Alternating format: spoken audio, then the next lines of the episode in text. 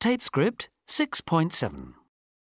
When I say that I live in Sweden, everyone always wants to know about the seasons. The seasons? Yeah, you know, how cold it is in winter, what it's like when the days are so short. Ah, so, what is it like?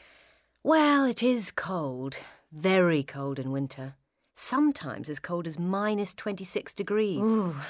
And of course, when you go out, you wrap up warm. But inside, in the houses, it's always very warm, much warmer than at home. Mm. Swedish people always complain that when they visit England, the houses are cold, even in a good winter. in Sweden, the houses are much better insulated than in Britain, and they always have the heating on very high. And what about the darkness? Well, yeah. Around Christmas time in December, there's only one hour of daylight. Oh, So you really look forward to the Mm. spring. It is sometimes a bit depressing. But you see, the summers are amazing. From May to July in the north of Sweden, the sun never sets. It's still light at midnight.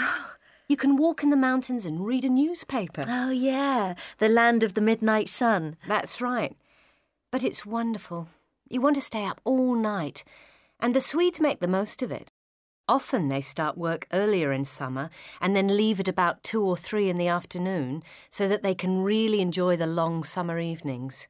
They like to work hard, but play hard too. I think Londoners work longer hours, but I'm not sure this is a good thing. So, what about free time? Weekends, holidays? What do Swedish people like doing? Well, every house in Sweden has a sauna. Every house. Well, every house I've been to. and most people have a country cottage. So people like to leave the town and get back to nature at weekends. These cottages are sometimes quite primitive.